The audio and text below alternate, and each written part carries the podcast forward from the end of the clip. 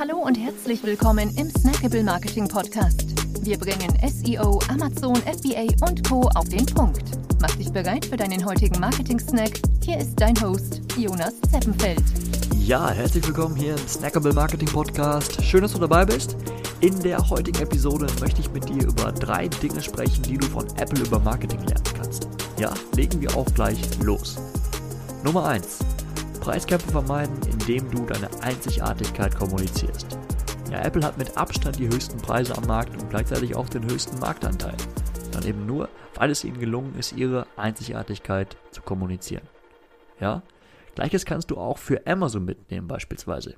Denn auf Amazon verkaufst du entweder über den Preis oder über glasklare USPs. Und überleg dir, wie du deine Produkte platzieren kannst, ja, wie du deine äh, Alleinstellungsmerkmale herausstellen kannst, damit du deinen Preis letztendlich, den du gesetzt hast, ähm, durchsetzen kannst. Ja, das ist Nummer eins. Nummer zwei, einfaches Marketing, einfache Produkte. Ja, mehr ist nicht zwangsläufig besser. Ja, Apple gelingt es mit einem minimalistischen Design und äh, auch ja, relativ minimalistischen Marketing äh, hervorzustechen. Ja, also überlade zum Beispiel deinen Online-Job nicht mit irgendwelchen Pop-ups und unzähligen ähm, mehr oder weniger irrelevanten Informationen, sondern stell nur das heraus, was wirklich wichtig ist.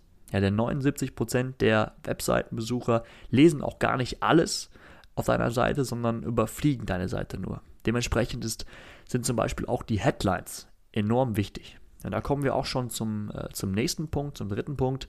Ähm, sprich in der Sprache deiner Kundinnen und Kunden, erzeuge Emotionen.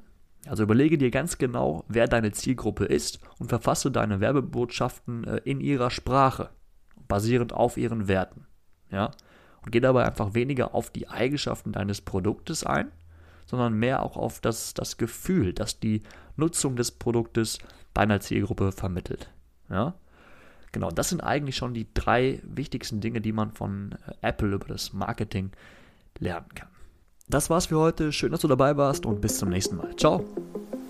Wir freuen uns sehr, dass du dabei warst. Wenn dir die heutige Episode gefallen hat, dann abonniere und bewerte uns gerne. Bis zum nächsten Mal und stay tuned. Dein Dive Team.